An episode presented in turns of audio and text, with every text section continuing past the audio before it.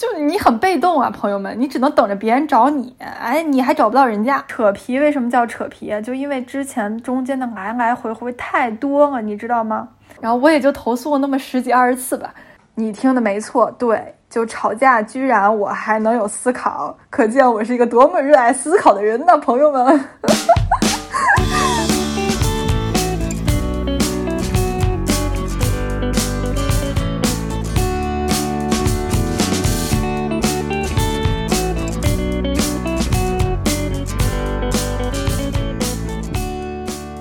脑洞半开是一档轻松有趣的聊天节目，我们关注三十左右朋友们的成长、生活与感情，也相信永远有选择，一定有解法。我们将在这里分享自己有趣、无聊、肆意的生活与观点，希望和听众朋友们一起成长。感谢关注，Hello，大家好，欢迎大家来到脑洞半开。今天呢是袁姐的一期单口，我真的不知道为什么就一直想要笑场。最近因为疫情的关系，所以我跟发芽就是明明住得很近，但是天各一方。呃，这个话题其实我已经想聊很久了。一一方面实在憋不住，然后第二方面是最近也听了呃很多的单口，我觉得单口挺有意思的，所以想聊一聊自己。唉，不好意思啊，先叹一口气。刚刚写完稿子之后，发现实在是太烦了，扯皮这个事儿实在是太烦了。我的开头录的是非常激情饱满的嘛，但是我到现在已经有点没劲儿了，因为扯皮这个事情真的会非常的耗费你很多的心力。OK，前段时间呢，我因为丢件儿这个事儿，跟快递公司、天猫还有那个菜鸟果果的平台之间互相扯皮 battle 的，想跟大家梳理一下，真的很有用。OK，在小红书上其实也能刷到那些博主他聊说，如果你跟快递公司。因为快递丢件啊或者破损啊等等事情发生了一些争执，那你要怎么应对？它有一些应对这些客服的专门的话术。是那在我了解了这些平台，它对于这个投诉解决的一个流程，我跟大家讲，就是说这些话术基本上就没有用，好吗？就是怎么说呢？只能起到震慑的作用，或者是连震慑作用也没有。唉。我们下面细细聊啊！如果大家以后真的很不幸也遇到了这个事情，可以借鉴一下我的做法，呃，就是快速的把这个事情给搞定。那这是我要聊的第一个事情。那第二个事情呢，就是我在这个呃吵架跟快递公司吵架的这个事情，它给我带来了一些什么样的思考？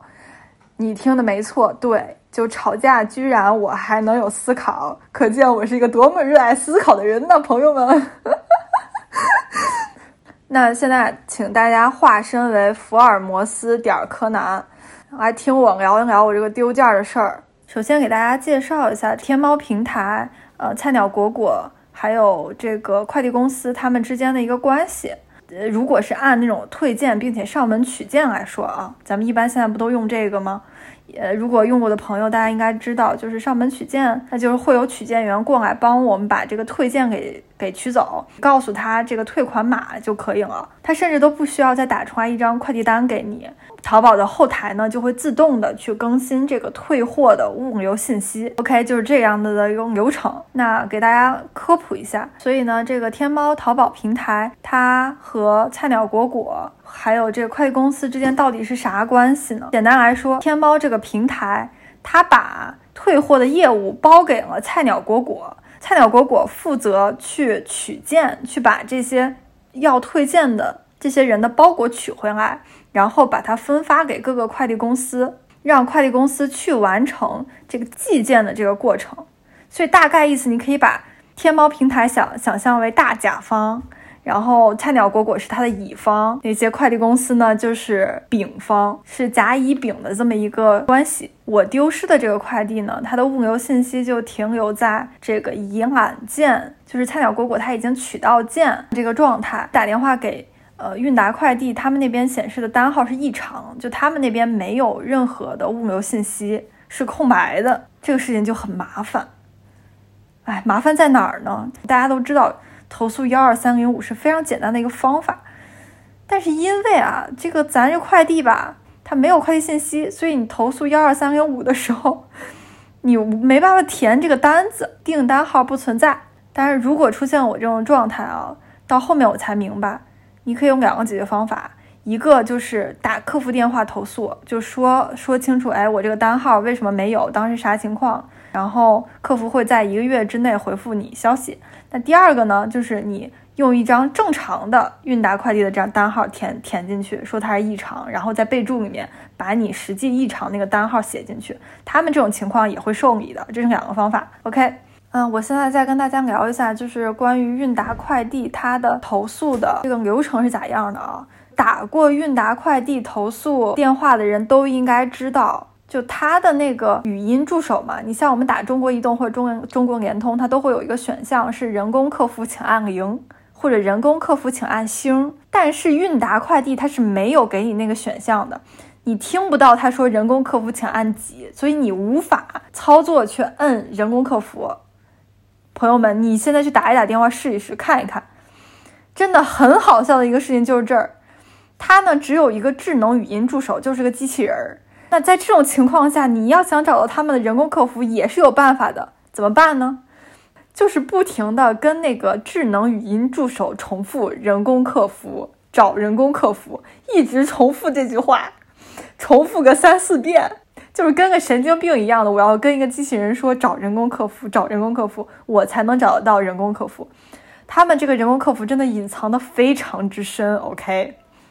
然后再聊聊韵达快递的这个投诉机制啊，呃，我也是给他们打了很多个电话才知道，哎，你费劲巴拉的联系到了他们这个人工客服，那这些人呢？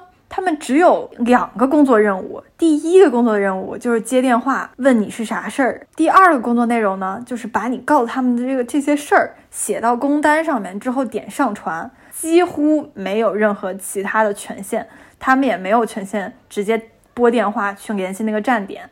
在我沟通过的这几个韵达的人工客服里面吧，呃，真的什么样都有，就是他会承诺你两个小时之内会给你解决办法。然后也会有有人拍着胸脯说：“您相信我一次。”我问他：“我说那两个小时之后没给我解决办法，我再打这个号码还能找到你吗？”他说：“那就随缘吧。”你懂吗？就是你只能找到他跟他反馈，但是他并不能帮到你什么，除了提交工单。所以我为什么吐槽小红书的那些话术，be like，呃，你你要在多长时间之内给我回复？如果不回复的话，我会在幺二三零五上面投诉你。这个话术是没有用的，因为就是你你能接触到的这些这些人吧，他根本没有权限去帮你解决这个事情，他们能唯一能做的就是提交工单。好，咱再往下讲，我在联系了这个韵达快递的客服之后呢，是接到了一个。这个网点电话座机电话，这个女士，然后她跟我讲说，呃，需要两天时间去核实，然后给我留下了她的一个座机号码，说有什么事儿就可以跟她联系。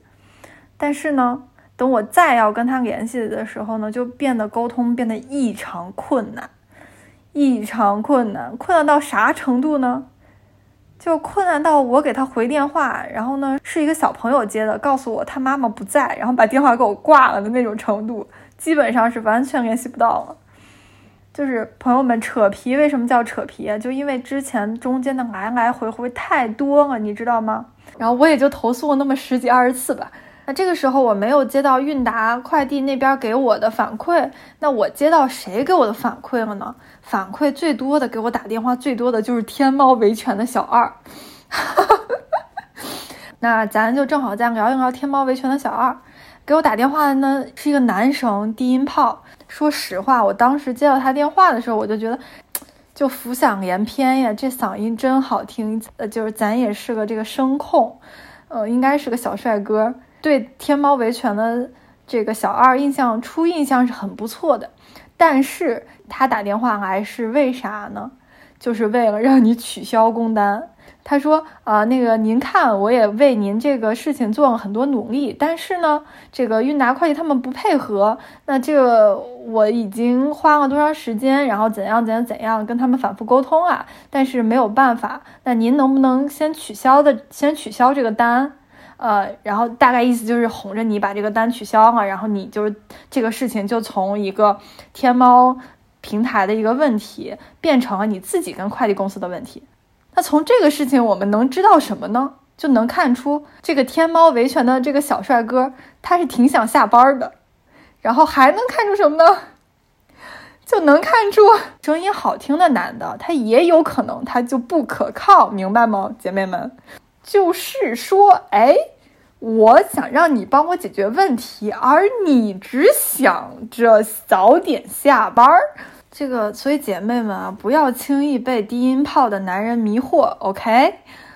哎，那现在咱这个情况呢，就是这个天猫维权的这个小二啊，他想早点下班儿，他不想管咱这个事儿。然后韵达客服那边呢，你又联系不到他，你只能等着他联系你，他心情好啊联系你，也没有给我一个及及时的反馈。那第三呢，就是菜鸟果果网点那边呢，那个那个大姐，咱也没办法联系，只能联系到他家小朋友，他家小朋友，呃，他家小朋友也不是很好沟通，咱还是有代沟的。所以这个时候呢，感谢这个三八妇女节给了我半天的时间，给了我半天的假期。哎，咱就趁着这个半天的假期，呃，打了一通电话，报了一个小警。哎，这个警报的非常的值得，嗯，所以要感感谢一下这个深圳市南山区前海路小唐警官。哎，咱就管他叫小唐警官，很迅速的出警，并且呢，帮我给这个韵达快递的站长打一个电话。然后呢，这个事情就在我们双方的催促下，很快的解决了。大概三月九号，我就拿到了东西的赔款。那事情就是一个这样的事情，咱们就浅谈。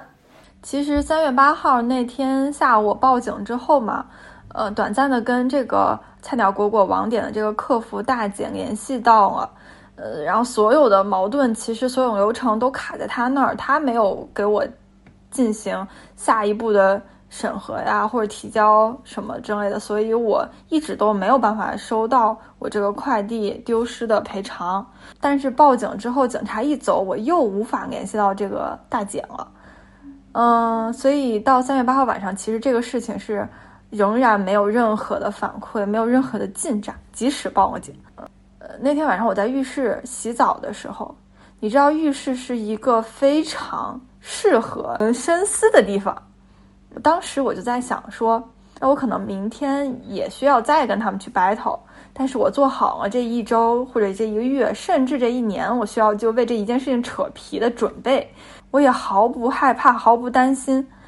如果这个事情解决不了，那我就继续报警，大不了就去警察局门口蹲着，或者去运达快递网点转悠着呗，就在旁边，大不了我就在旁边看他们工作。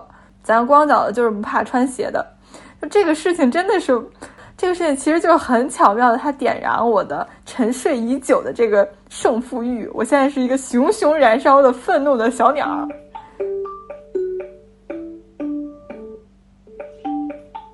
哎，我天猫精灵咋还给我伴奏呢？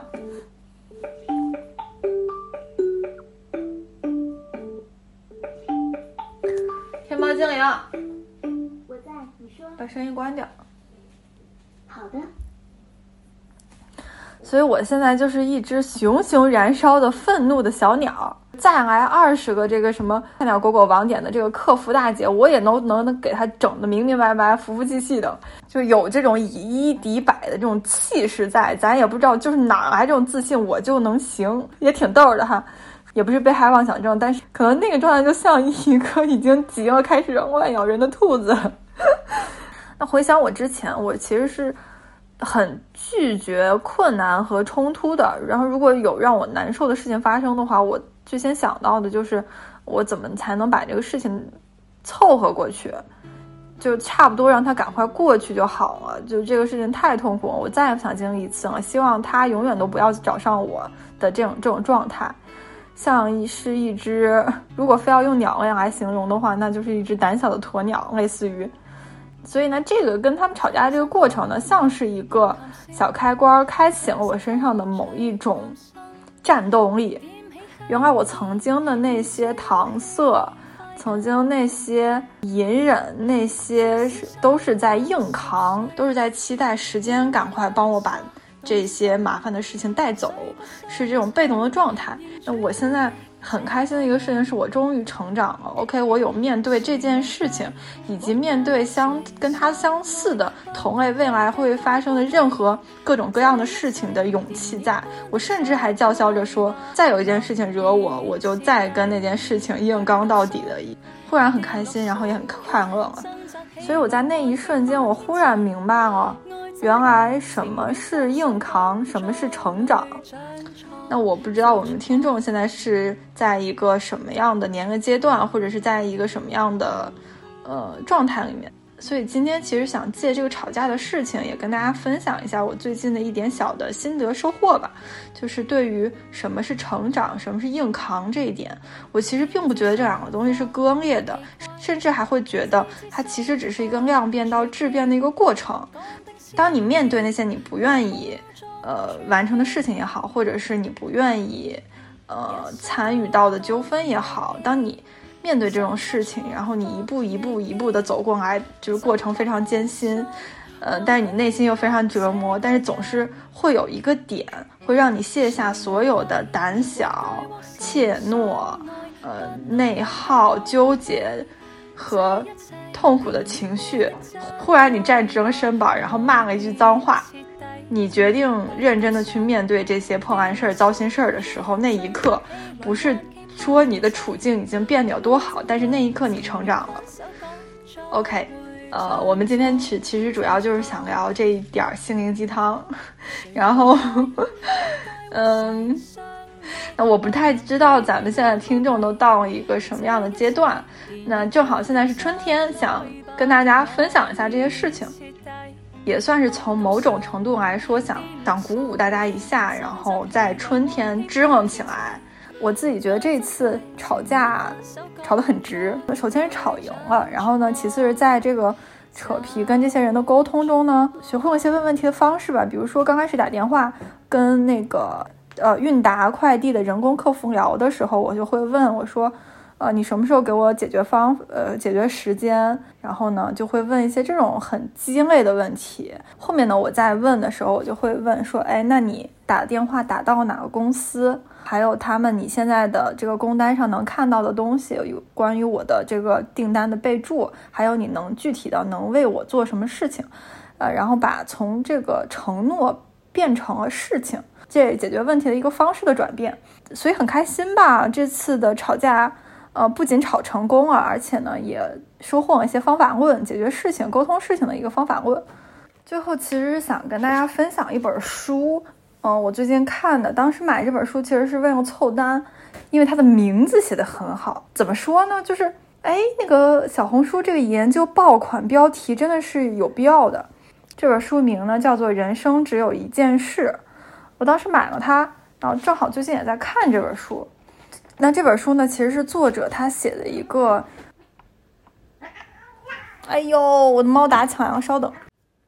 哇，我的猫打架打好凶，算了不管。说说说说回这本书，那这本书呢，其实它是由一本就一个一个的小故事组合起来的。然后它是这个作者，他十多他这十多年来他的一个学习笔记。那学什么呢？就是学这个人生只有的这一件事儿。这一件事儿就是要去学怎么活，怎么生活，或者说怎么过活。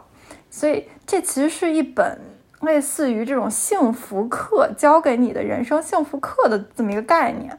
我现在才看了前三章，我就觉得会就非常有感悟。要说前几年你让我看什么人生幸福课，哇，我肯定会觉得，或者让我小的时候看那些。